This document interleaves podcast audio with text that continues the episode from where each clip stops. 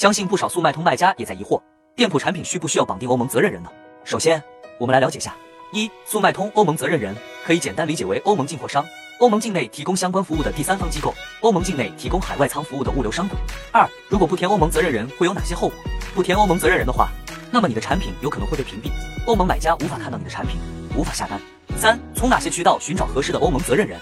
可以从这几个渠道寻找，比如自己经常合作的欧盟进口商，自己合作的欧盟海外仓物流商等。如果实在找不到欧盟责任人，可以问我，我告诉你怎么一分钟搞定。